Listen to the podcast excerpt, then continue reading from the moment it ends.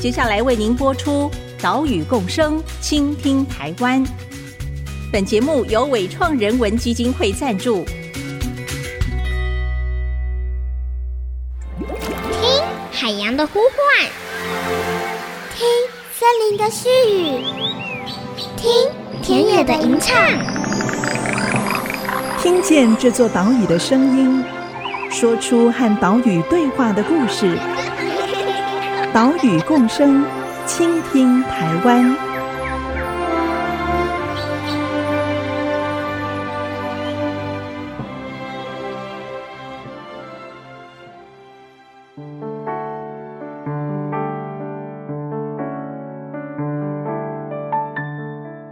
Hello，大家好，欢迎来到 IC 之音 FM 九七点五，收听岛屿共生，倾听台湾。我是袁长杰。我们的节目在每个礼拜三上午七点半首播，除了频道跟官网之外，也会同步在 Apple Podcast、Google Podcast、Spotify 上架。也欢迎您按一下订阅钮哦，收听更方便。你知道台湾的木材自给率是多少吗？这个答案呢、是不到百分之一哦。虽然台湾有大约两百二十万公顷的林地面积，但是每年呢进口了六百万立方公尺的木材，整体木材自给率不到百分之一。所以林务局二零一七年就喊出了国产材元年，希望重新开启台湾人工林的经营，要到二零二七年把木材自给率提高到百分之五。所以，从今天开始的两集节目，就带你来看林业的永续利用。今天先带你来看到的是竹林。目前全台竹林面积估计有二十万公顷以上，占了台湾人工造林面积的半数左右，是非常具有经济生产规模的资源。而目前竹业的生产端遭遇到什么样的困境呢？我们又要如何克服呢？这一集节目呢，就带你来到桃园市的复兴区卡普部落。复兴区这里哦，是台湾桂竹的最大产地。我们跟着桃园市复兴桂竹产业发展协会所推出的游程，一起来认识竹子的特性，也认识竹产业。现在就出发喽！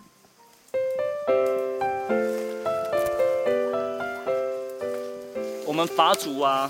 会看它的竹子的倒向，那这个竹子顺它的坡向会微微的往前倾倒，那我们往倾倒的方向，我们下面叫做竹子的下缘，我们会先砍大概三分之一的缺口，然后才会从后面完全的伐掉。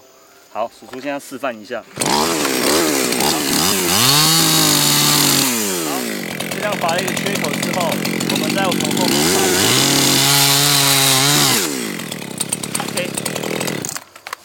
这样砍伐的工作就完成了。那刚才跟大家介绍，就是我们在做大面积伐采的时候，会做一个集材路线。它的工作方法是倒，然后下面的人就做去枝叶，然后再来路边的就做集材整理的工作。往下丢。好。现在呢，我们来到了位于桃园市复兴区的卡普部落，来拜访桃园市复兴贵族产业发展协会的总干事鲁柱。鲁柱你好，长姐你好，听众朋友大家好。我上午参加了协会所举办的一日体验的行程，当中理事长林志仁，也就是阿山哈，他带着。好几位学员一起上到竹林里面去，亲自看到他操作链锯来砍伐桂竹，也了解到整个桂竹的生长跟利用。诶，我在卡普部落闲晃的时候看到了，诶，其实有蛮多地方泰雅族人都用到竹子，都用到桂竹。比如说像我眼前就看到竹子做的篱笆，以及刚刚在展示的时候有看到用桂竹所做的乐器。那可以请鲁柱跟大家说明一下，泰雅族人是如何利用桂竹、利用竹子的？好，那我们的部落哈叫做卡普部落。卡普呢这个名字其实是台湾山红柿的意思。山红柿，台湾山红柿，对，柿子的柿。对，那现在放眼望去呢，部落满满的都是满山遍野的桂竹。那这些贵族是怎么来的呢？在我们年轻人去跟老人家做田野调查的时候，了解到说，这个大约是在日治时期以后，大概民国四五十年左右的期间开始广植。嗯嗯那个老人家呢，他把田地呢改种贵族，因为当时贵族真的是经济利用价值比较高，在塑胶还没有被普遍使用的时候，是、嗯，对。然后呢，也有老人家呢告诉我们说，只要是泰雅族人走过的地方、住过的地方呢，就会有贵族，那就代表说这个贵族他对泰雅族的生活是非常的重要。嗯、那以前呢，在建筑、家屋、谷仓。哦，泰雅族人是非常常使用到贵竹这个材料。怎么说呢？因为它的生长的速度很快，它三年到四年就可以收成拿来使用。那跟木头不一样，木头可能要十几年才可以成材。所以，我们泰雅族的老人家很喜欢用竹子作为材料。那竹子它的用途真的很广，几乎食衣住行娱乐你都可以 都可以讲得出来。嗯嗯嗯、对，比如说像石可以怎么用？就竹筒饭啊。哦、然后我们、嗯、我们老人家会把竹子去当做杯子，当做碗。好、嗯嗯，然后削一削又可以拿来当筷子。是。然后再来，还有我们一个很有名的泰雅族的乐器叫口簧琴。对，是是，口簧琴算是泰雅族特有的一种竹乐器，那它就是贵族所制成的。那为什么会使用贵族而不是使用其他的竹种？因为贵族它本身的质地就是很坚韧、很有弹性，所以才有那个端弹得出端端端的那个声音。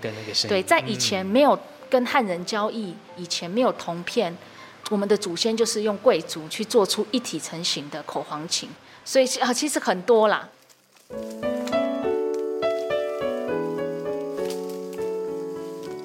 竹子可以说整身都是宝，泰雅族人的传统生活，包括食衣住行娱乐，都可以看到竹子的身影。而现在桃园市复兴区这边所生产的贵竹，主要有三大用途。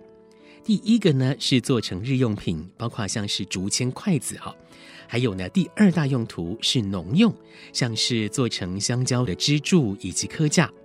另外呢，最上等的竹子会送去做日本竹剑，而且呢，竹子的生长跟一般树木不一样哦。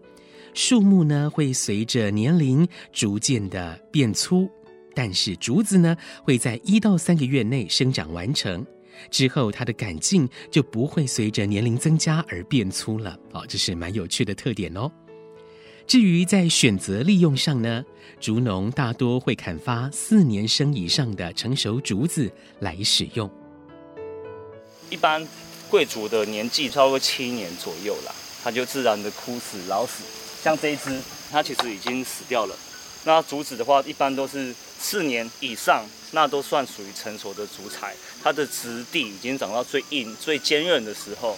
那如果说整片竹林我们不去整理它的话，会有什么情况？它就没有新生竹的生长空间，然后就真的会走到老化老死，它的根系已经抓不住土壤，会造成水土保持的问题。所以，我们像我们在伐竹的时候，就是要每年进行抚育整理，然后将老竹伐出，伐出不是只有就伐掉而已，我们就是拿来拿来运出再做利用。其实我们从一百零五年以后就一直在试着要去。做书法的经营，就是怎么样的书法的经营是最好的。其实也是从那个时候开始去做尝试。那我们可以知道说，其实竹子它的特性就是第一年是竹笋长出来，嗯，好，然后第二年、第三年，到了第四年，它就需要被采收，因为一个林地它有固定的面积，那没有去做书法的话，就是竹子碰到竹子，嗯，就会挤在一起。那我们知道说，其实竹子它的长出来之后呢，它是有年限的。它大概到第七年、第八年，它就会开始枯死。所以枯死的竹子，你没有把它拿出，继续在林地上面的话，它会导致它的阳光透不进去。然后空间不够，所以那个竹林的状态它就会劣化。所以有一句话是说：“存三去四不留七”，说的是三年以下的我把它留存。四年以上的我把它砍伐掉，嗯、那七年的是绝对不能留的，因为七年之后就会开始死亡。是。那死掉的竹子在那边就会变成是一个林地更新的一个障碍。嗯。所以老人家其实以前的老人家观念非常的好，他在大概第三年、第四年的时候就会把竹子砍出来，让这个林地恢复它的空间，让新笋有合理的生长空间之后，这个林地它的根系，它整个林相。都会变得很健康，嗯，然后也不会都是枯死的竹子东倒西歪，不仅是不好看，而且对它的后续的发展也是不健康的。嗯，根系如果没有健康的生长的话，它的水土保持的能力也会变差。没错，哦、没错。嗯，对。所以其实竹子的利用是非常永续的，对不对？是。嗯、那我们把这个竹子取下来之后，我们就会可以有很多的用途嘛，像是刚刚我们说的农用。或者说，我们把这个竹子拿去烧，作为家用的洗澡的热源。嗯，那它产生的那个灰，我可以拿去菜园种菜，然后会土质改良之外呢，我也可以把这个碳存在土里。嗯，是。所以其实是非常好的。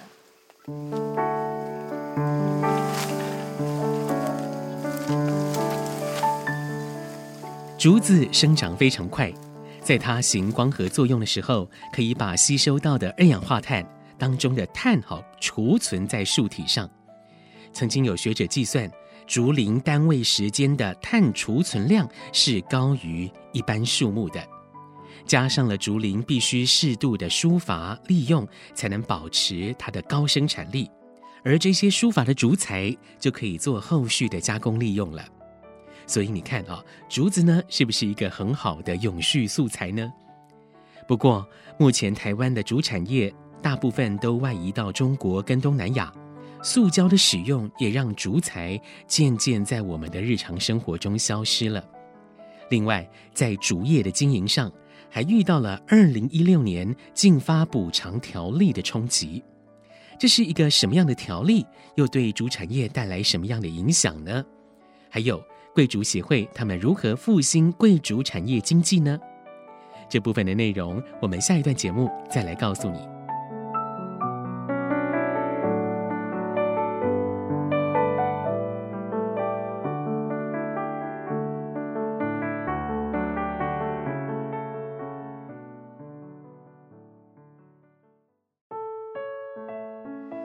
我自己是在部落长大。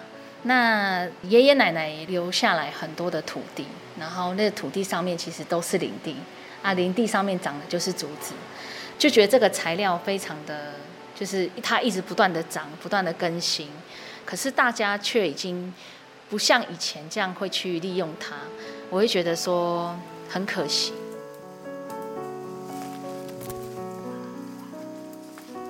欢迎回来，岛屿共生，倾听台湾，我是袁长杰。刚刚我们听到的是贵族协会的总干事鲁柱说起成立协会的初衷。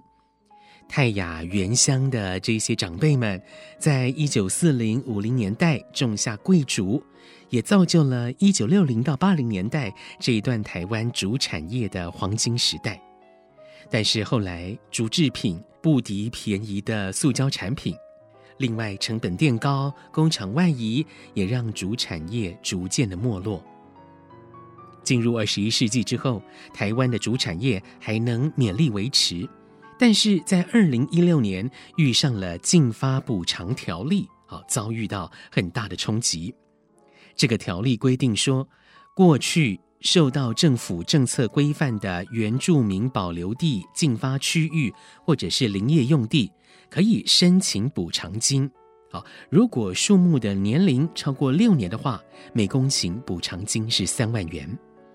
我们来听鲁柱说，这个条例实施之后，对主产业造成了哪一些冲击？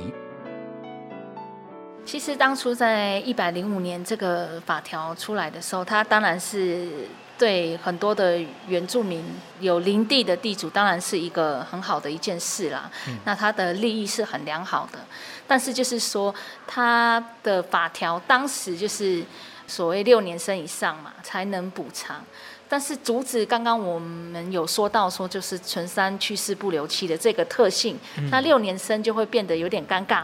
嗯，嗯，那因为六年生以上的竹园其实是过老的，对，对，对，它是不健康的，所以这个过老的竹园呢，又不能砍伐，所以当时就是领主都不愿意释放竹园。所以二零一六年那个时候法条一出来，那当下我们是蛮冲击的，因为大家都不愿意释放好的竹林地出来，嗯，因为大家比较想要领补偿。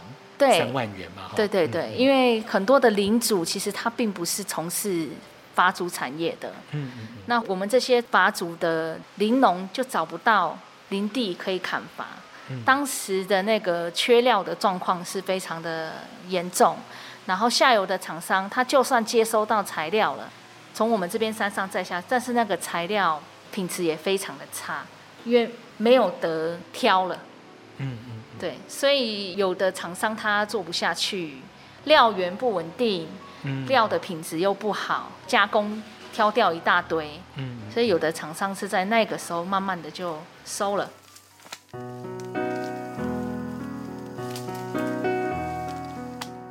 因为禁发补偿条例的实施，地主几乎都选择领补偿金，不愿意发竹，结果呢，就造成了竹原料短缺。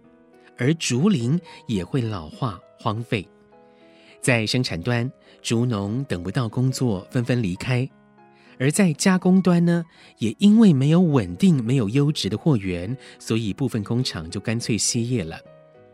后来，二零一九年禁发补偿条例修正，将六年禁发的规定改为当地的树林覆盖率必须达到百分之七十五，就可以申请补偿金。希望能够为主产业解套。我们也问鲁助，条例修正之后，对整个主产业是不是有帮助呢？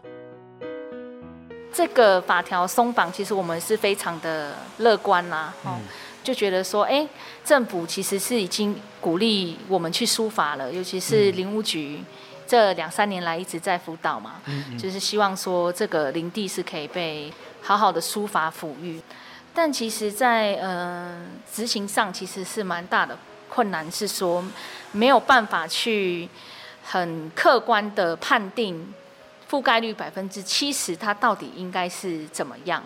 所以很多领主他怕麻烦，就说哦，我可能因为你进来砍伐我的竹园，导致我失去这个领补偿金的权益，所以就是很难去突破这个。关卡了，除非说我今天跟你很非常的熟，你很信任我，他才会把林地交给我们来做书法。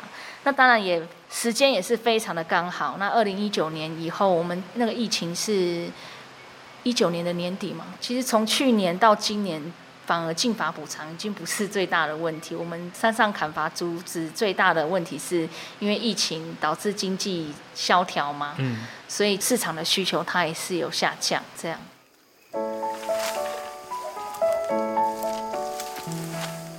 因为禁发条例的冲击，贵族协会在二零一七年十月份成立了，希望透过协会来提出竹农的诉求，并且导入资源，申请计划进行推广。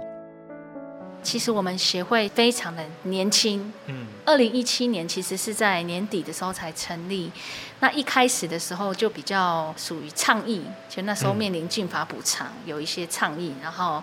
也有办理一些人才培育的课程。第一个就是说，哎，竹子可以拿来做什么？那时候就会请一些竹工艺的老师，嗯来帮我们上课。嗯、然后再来就是，哎，我们砍竹子需要什么样的技能？也会办一些课程，让部落的年轻人或者说在协会工作的工作人员去了解贵族怎么样去经营管理。嗯，对。那其实我们每一年每一年都有在做，然后我们也有针对。部落的贵族做一些田野调查，甚至针对贵族林业经营的这一块，出了一本主产业的纪实书。那因为我们的那时候的目的就是说，要呈现出上游端的说明文字，还有一些画面，所以当时有拍了很多的照片，是，然后也有。有逻辑的去整理说砍伐的作业、集材的作业、运材，然后有采访了一些当时在二零一九年有在这个竹林跟着我们一起砍伐竹子的老中青啦。嗯嗯嗯。对，我们做这样子的事情。那在二零一八年的时候，那时候就开始在思考说，哎，部落的体验游程可以怎么办？所以那时候就觉得说，哎，我们复兴区好像没有针对竹子去做的一个特色的活动这样子。所以从那时候二零一八年开始试办，然后到了二零一九年呢，就比较固定性的去推，就到现在。那这样我们的游程它不会只是竹子，它可能还会去结合一些泰雅的农食。嗯，或是入山的体验是。然后在去年的时候，我们因为做这个劳动部的多元就业开发方案，那个时候就想说，哎，竹子我们可以怎么再去利用？那时候有个想法是说，像我们一根竹子很长嘛，然后尾段有树叶的那个部分是砍掉之后丢在我们山上，它并不会到市场去，所以那时候就用竹子的尾端的枝叶的部分去开发这个。耳饰的商品，那同时我们其实在过去的三年，透过脸书、透过网络媒体去做曝光，然后慢慢也吸引了一些大专院校，那不管是商品设计、商业设计，还是建筑系，好，或者是一些对这个永续议题有兴趣的一些大专院校的团体，他就会来跟我们接洽，那也让他们来到山上。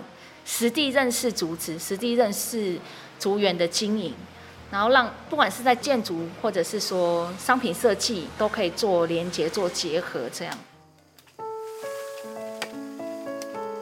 贵族协会针对了一般民众，推出一天或两天的体验行程，让大家可以到产地进行一趟更深刻的小旅行。另外，他们也以泰雅族传统的竹管耳饰来作为发想，开发出新的耳饰品牌。另外呢，他们也跟大专院校系所进行产学合作跟交流。他们努力的复兴贵族，其实也是希望能够开创地方产业，让人留在部落里。因为我们知道哦，文化是根基在人的活动。所以，让人留在部落里面，也是传承泰雅文化不可或缺的一个工作。也希望未来这一首用竹筒琴演奏的织布歌，可以世世代代在泰雅部落流传。岛屿共生，倾听台湾。我们下个礼拜再会喽，拜拜。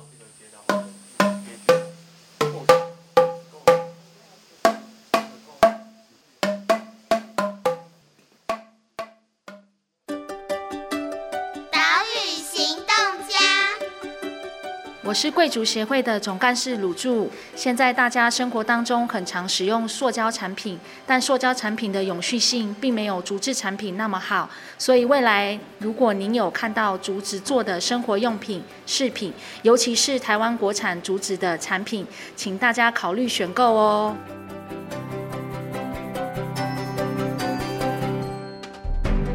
本节目由伟创人文基金会赞助播出。伟创人文基金会秉持永续的经营承诺，邀请您一同为这片土地发声，促进人与自然的平衡与和谐。